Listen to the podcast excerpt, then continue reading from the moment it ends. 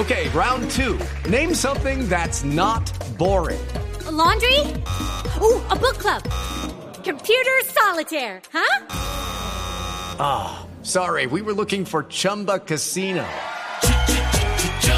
That's right. ChumbaCasino.com has over 100 casino style games. Join today and play for free for your chance to redeem some serious prizes. ChumbaCasino.com. No purchase necessary. Full prohibited by law. 18 plus terms and conditions apply. See website for details. En segundos, el padre Alberto Linero. Atención, 6:41 minutos. Noticia de última hora desde la Fiscalía General de la Nación. Decisiones sobre presidentes de Reficar que serán acusados formalmente por la justicia ordinaria. Silvia Charri.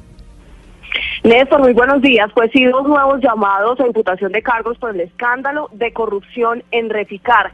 Esta vez, Néstor, citan a imputación de cargos para el próximo 25 de abril en los juzgados de Paro Quemado de Bogotá a Felipe Castilla, que fue presidente de la refinería de Cartagena en octubre del 2009, y otra vez vuelve a los estrados judiciales Orlando José Cabrales, que fue presidente de Reficar entre el 2009 y el 2012. Según la Fiscalía, no tienen ya todas las pruebas que demostrarían un nuevo escándalo de corrupción en la contratación de la refinería, esta vez en el contrato de Project Management Consultant que superó los 95 millones de dólares. Dice la Fiscalía que habría sido entregado directamente a la compañía extranjera Foster Wheeler sin previo concurso público que garantizaría, por supuesto, la selección objetiva del contratista que hace parte de la ley de contratación.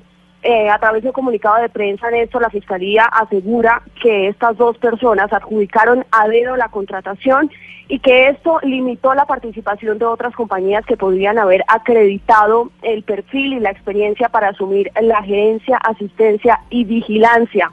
Sobre Felipe Castilla aseguran que fue el que tramitó ese contrato y sobre Orlando José Cabrales Em, se le atribuye que celebró indebidamente ese contrato por Foster Wheeler. Vuelven entonces a los estados judiciales el próximo 25 de abril.